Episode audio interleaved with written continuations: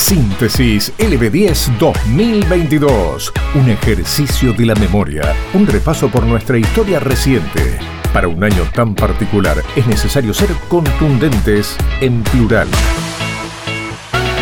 Síntesis 2022 en LB10. Estos son los hechos más importantes de agosto.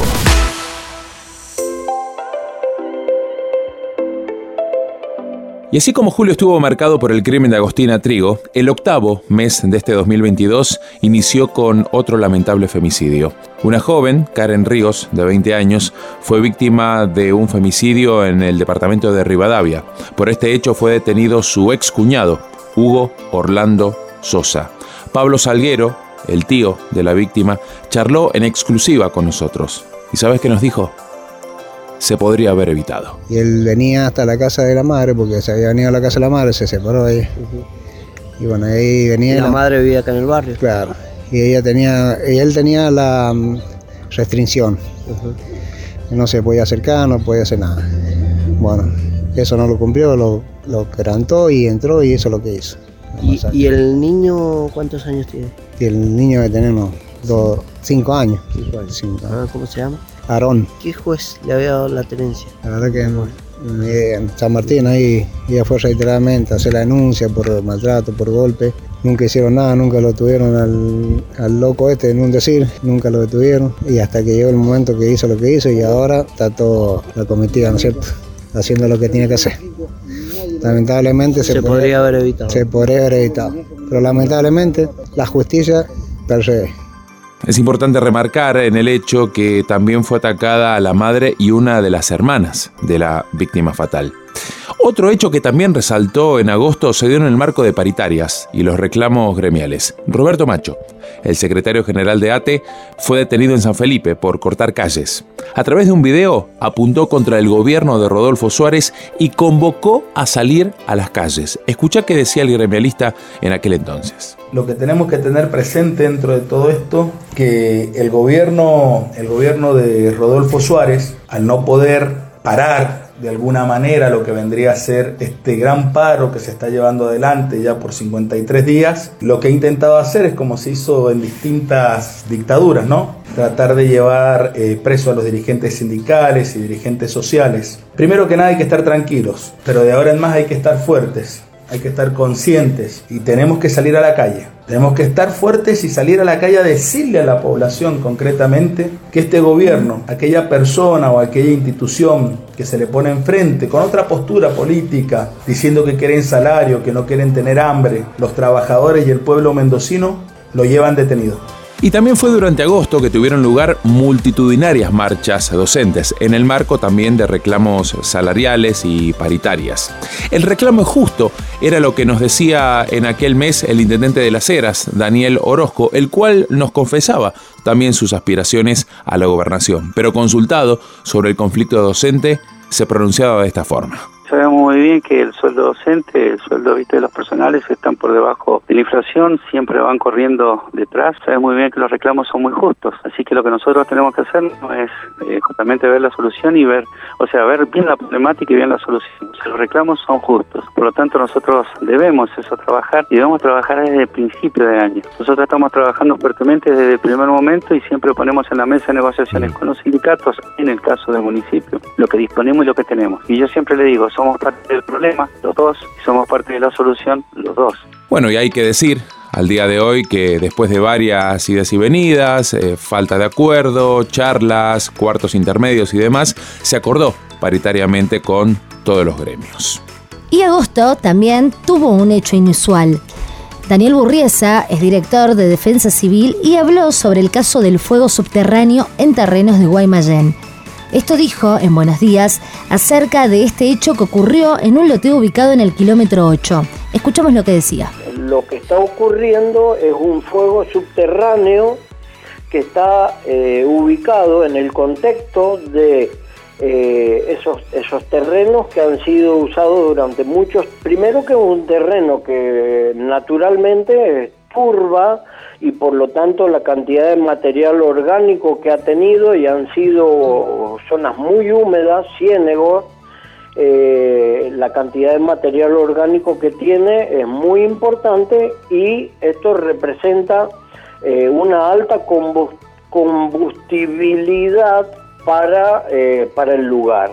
Y Burriesa también explicó por qué se llegó a esta situación. A ver. Es bien fácil llegar a, a determinar qué es lo que ha pasado porque bueno, en un principio esos terrenos que han sido totalmente zona de, laboreo agrícola, eh, no ha habido problema porque hubo riego, porque hubo este, un mantenimiento y este, con el pasar del tiempo esos campos se abandonaron y por supuesto se han vendido, se han loteado y no hay ningún tipo de eh, estudio en especial de suelo para esa zona. Y por supuesto que las construcciones que se han hecho tengo entendido que no están normalizadas digamos a la exactamente. Síntesis LB10 2022 Nos sumamos noticias, contamos historias. Y ya estamos en agosto, justamente lo escuchabas, luego de lo que ocurría aquí en Mendoza, a nivel nacional el gobierno anunciaba un nuevo esquema de tarifas. ¿Te acordás que hace un rato te estábamos contando que se abría en julio el registro para anotarse? Bueno, Fernando Bernal, subsecretario de Hidrocarburos, habló de los topes al consumo y la quita gradual de servicios.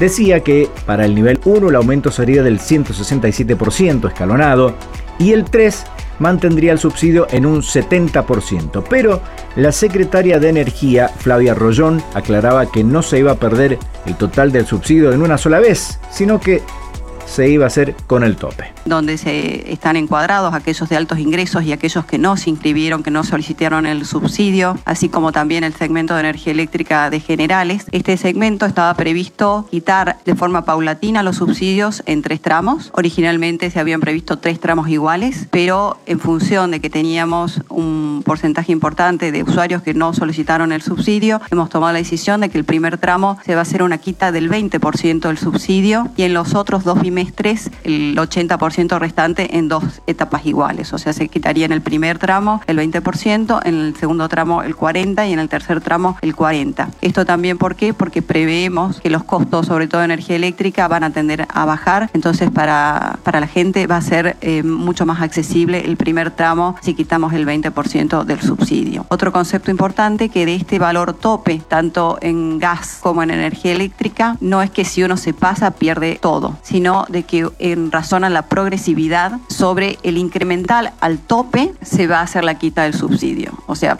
por ejemplo, en energía eléctrica, el tope que fijó el ministro Sergio Massa fueron 400 kilowatt hora de consumo. Cuando uno consume 450, no es que pierde sobre los 450, sino sobre los 50 incrementales. Lo propio en gas. Y en agosto a nivel internacional la información nos llevaba hasta Nicaragua porque allí se agravaba la persecución a sacerdotes. El domingo, uno de los domingos, eh, allí en ese país caribeño, uno de los curas fue apuntado por el régimen del matrimonio Ortega porque no pudo dar misa. ¿Por qué? Porque una veintena de policías le impidió ingresar a la iglesia y tuvo que dar la misa en la vereda. Escucha lo que decía. Se nos está negando una Eucaristía. Se nos está negando el derecho al culto que tenemos los nicaragüenses. Como lo dice la Constitución, que hoy en día es una Constitución que está amañada, es una misa la que vamos a celebrar a esta hora 3 de la tarde. Que ser del mundo que se está negando celebrar una Eucaristía. No tenemos derecho a hacer el culto en Nicaragua. Aquí está, puede ver el mundo entero. Se nos niega el derecho a una Eucaristía. Así que ante los medios de comunicación, ante el mundo, fijo.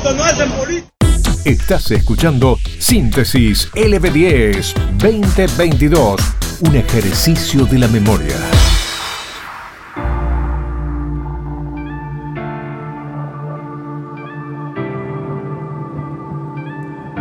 Agosto arrancó con otro gran artista que pasó por LB10, el histórico Fabio Posca, que traía su espectáculo Bullshit, parte del ciclo Mendoza Cultura en el Teatro Mendoza.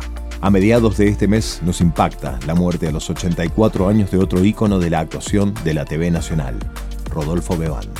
Agosto tuvo en Mendoza a una de las más bellas voces peruanas de la canción. Hablamos de Susana Vaca, que brindó un show de más de dos horas en el Teatro Plaza.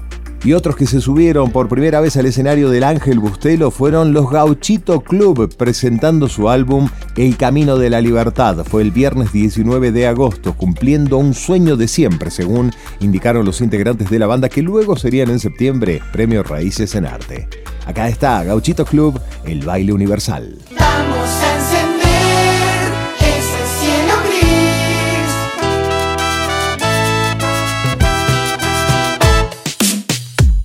Encontrá este y todos nuestros contenidos sonoros en lb10.com.ar.